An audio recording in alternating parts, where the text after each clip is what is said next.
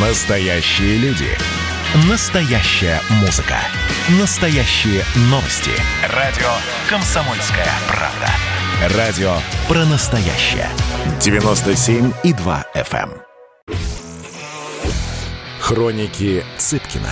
Известный писатель ведет аудиодневник специально для радио «Комсомольская правда». Каждый вечер Александр включает диктофон и записывает свои мысли о самом ярком событии дня. По пятницам эти хроники без купюра цензуры звучат в эфире. Понедельник. Посвящу сегодня это короткое сообщение пиару и маркетингу, моей любимой работе. Она мне нравится и всегда нравилась. Небольшой пример. Ну, считайте, что это такой маленький мастер-класс для пиарщиков и маркетологов. Дело в том, что я сейчас не пью. Ну, какое-то время, уже месяца 3-4. Ну, собственно говоря, планирую вернуться в, так сказать, алкоголь, но не знаю когда. Решил взять какую-то паузу, чувствую себя хорошо, неважно. Не пью.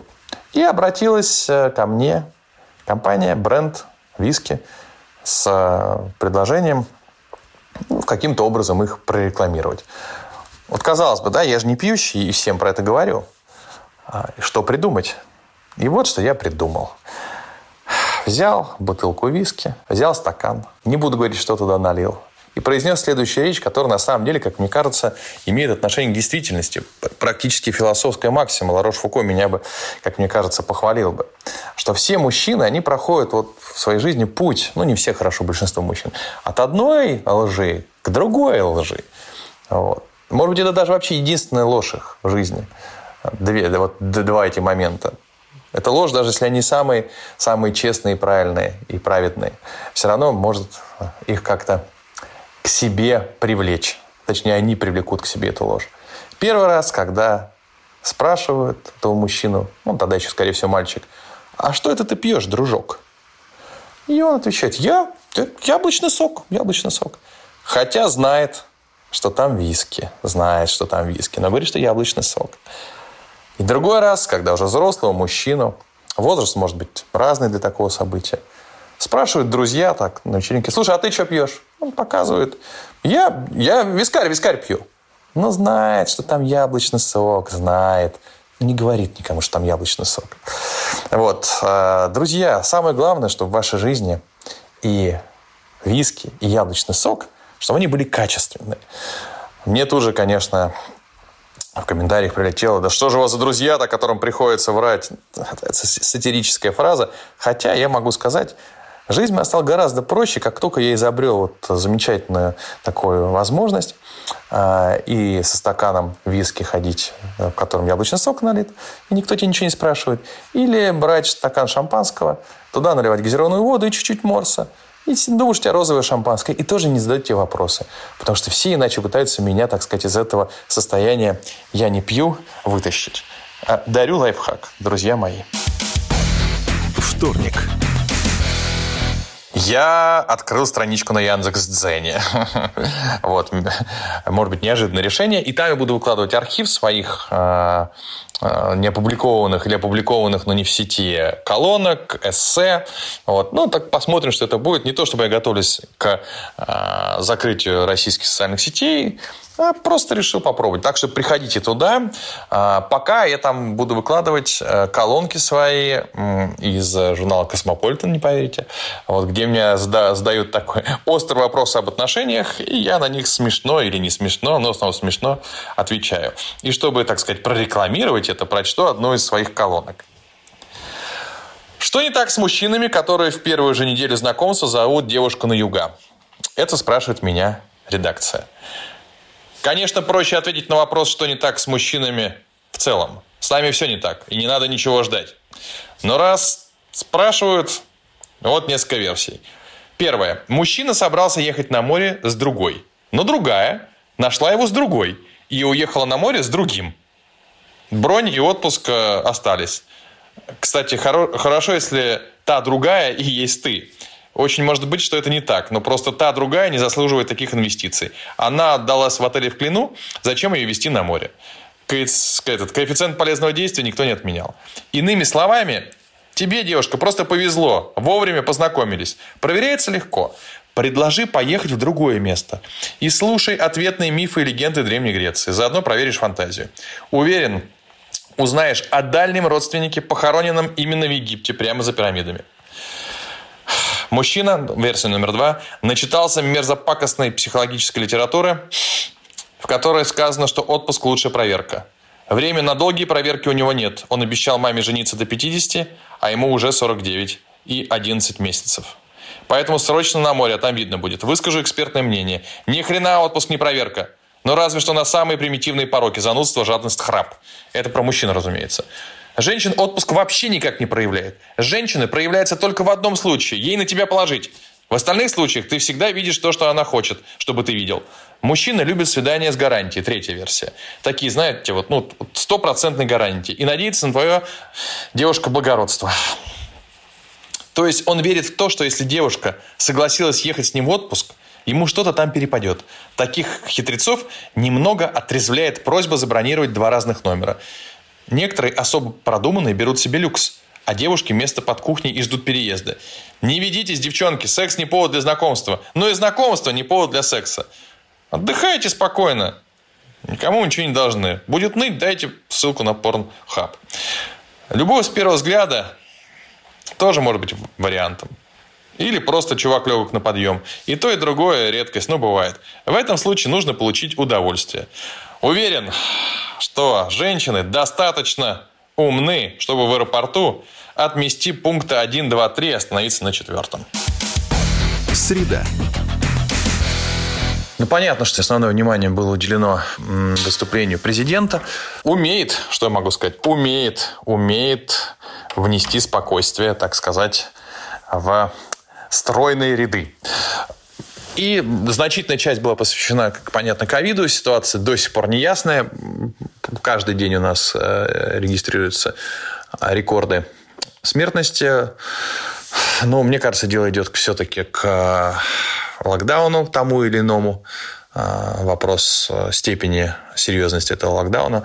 Вот, потому что пока как-то там вакцинация как, как альтернативная идея э, идет не, не теми темпами, которые позволяют опережать темпы развития пандемии, тем более результаты вакцинации сегодняшние мы увидим там, через месяц, через полтора, не раньше, когда у всех иммунитет сформируется.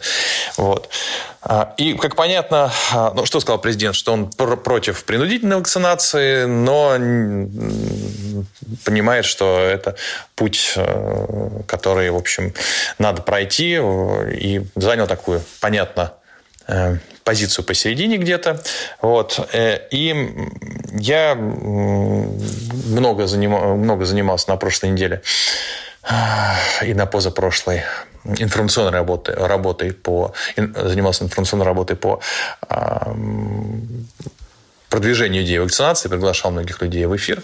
Вот. естественно, сталкивался с большим количеством э, тех, кто против. И вот составил для себя такую некую классификацию причин, почему люди выступают против э, вакцинации. Э, семь, как мне показалось. Из них шесть, ну, по крайней мере, я с какими-то могу согласиться, что они могут быть у человека. С какими-то мне сложно согласиться, но у них есть какая-то логика. Вот. А, а одна причина для меня является недопустимой. Вот, вот сейчас перечислю. Ну, то есть, вот я понимаю тех, кто вот взвесил все риски болезни вакцинации, прочитал тонну статей и решил, что последствий ковида человек боится меньше, чем последствий прививки. Я с этим, повторюсь, не соглашусь. Мне кажется, страшнее последствия ковида. Но это причина, а, которая принимается. Да, так можно сказать. Слушайте, я как-то опасаюсь больше. Я готов переболеть, а прививку делать не готов. Окей, хорошо. А, я более-менее понимаю тех, кто ну, думает, что надо подождать еще какое-то время, пока прививку еще э, протестирует, она пройдут все фазы. Вот. А до этого он как-то собирается человек отсидеться в изоляции относительной. Когда деньги есть, можно сидеть в изоляции.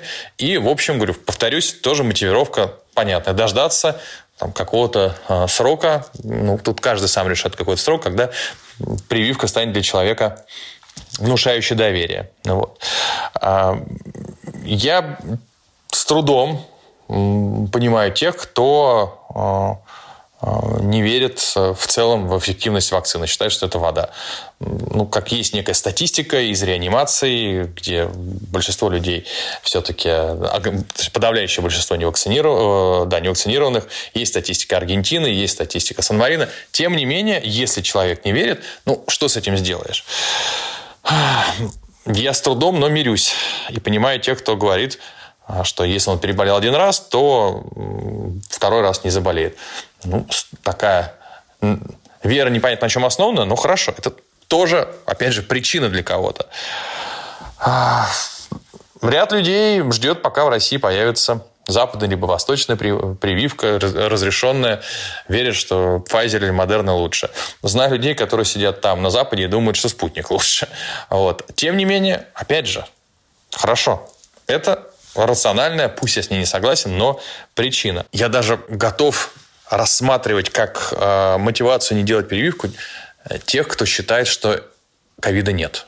Для меня непонятны только те люди, которых оказалось очень много, а которые не прививаются только потому, что они считают себя свободными личностями, сами распоряжаются своей жизнью и не готовы быть бараном в стаде, так как это как-то противоречит их принципам. Ну, то есть это единственная причина. Государство предлагает, все делают, я не буду делать просто потому, что не буду делать.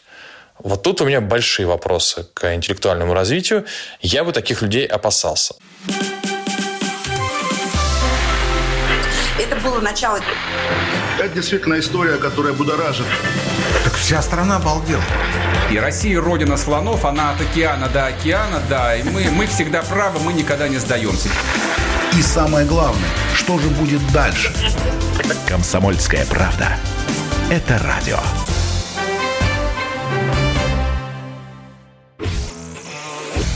Хроники Цыпкина.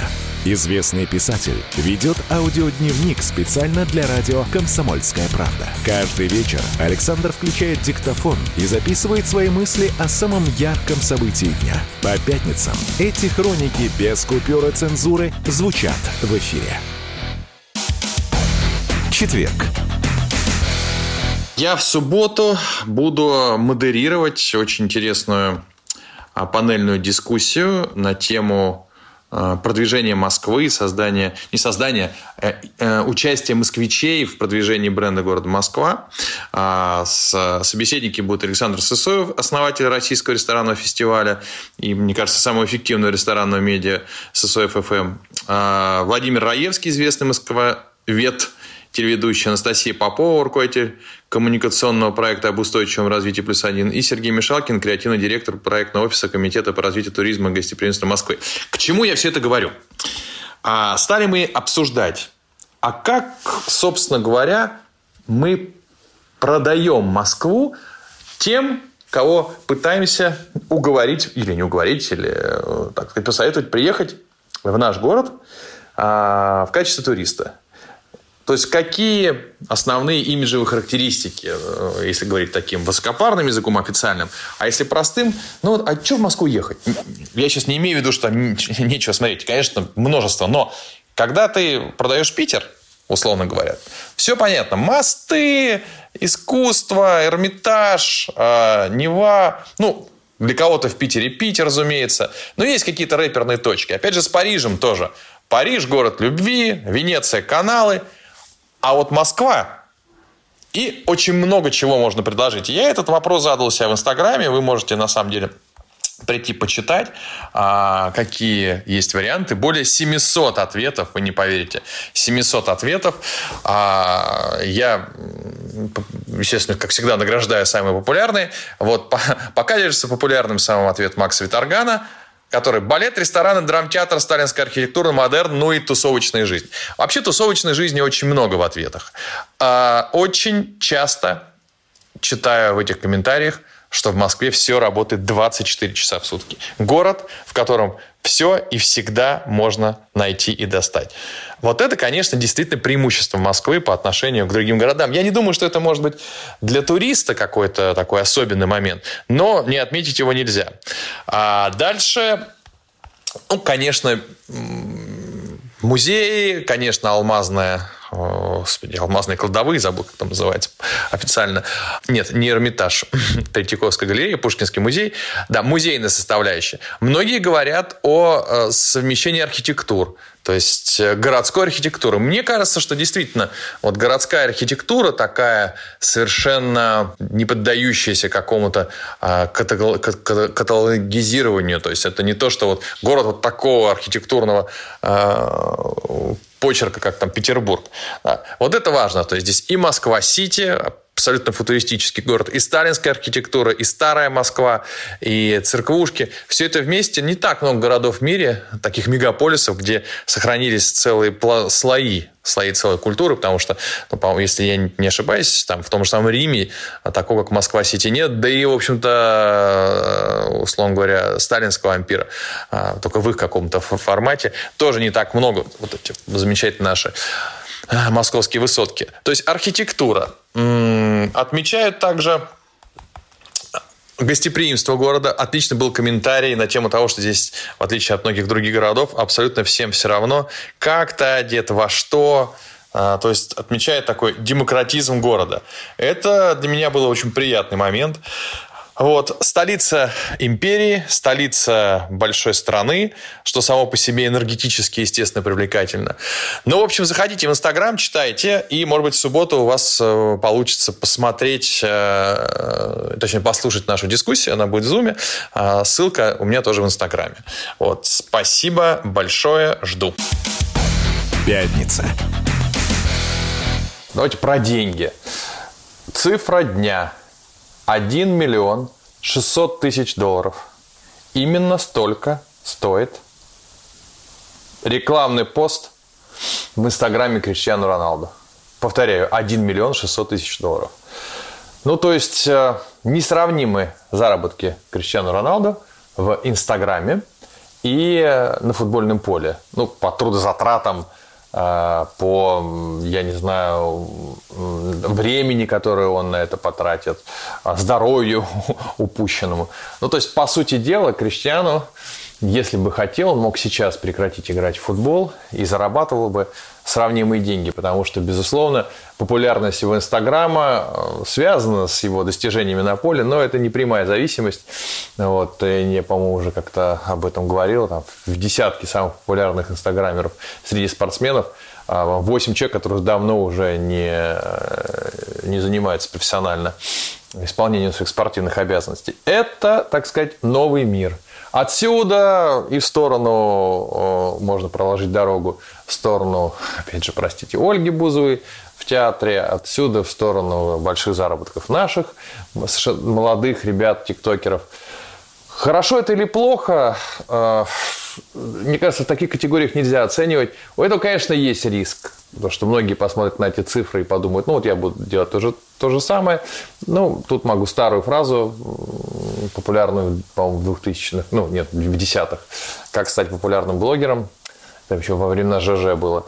Как стать э, популярным, а потом стать блогером. Но тот факт, что сегодня любое публичное лицо может э, в значительной степени повысить э, ценность себя на рынке э, труда за счет работы в социальных сетях, создавая, по сути дела, свой собственный канал информации. Вот, это, конечно, изменяет структуру работы этих, этих профессионалов. Да? То есть понятно, что когда ты там, убиваешься на футбольном поле, а потом думаешь, ну слушайте, а что я это делаю, если у меня вот, ну, вот за рекламу уже деньги приходят. И нет вот этой материальной мотивации. По сути дела, любой сегодня топовый спортсмен, если он э, займется своей инстой, это так, или любой другой социальной сетью, это может стать для него источником альтернативного заработка и очень серьезного. И начать потихонечку разлагать. Потому что где тот момент, когда ты перестанешь быть интересен в сети, никто не знает. Вот. Это же касается и э, ряд других профессий. Э, не случайно многие э, профессионалы из, э, не знаю, там, из науки, из медицины, уходя постепенно в такой квази-шоу-бизнес, да, все больше и больше времени начинают проводить именно там. Потому что материальная мотивация еще никогда не, заставляла себя игнорировать. Ты получаешь за как не знаю, выступление на свою, опять же, пусть на медицинскую тему, на каком-нибудь форуме достаточно серьезные деньги, и потом понимаешь, что эти деньги равны твоей, твоей а, твоему труду за месяц.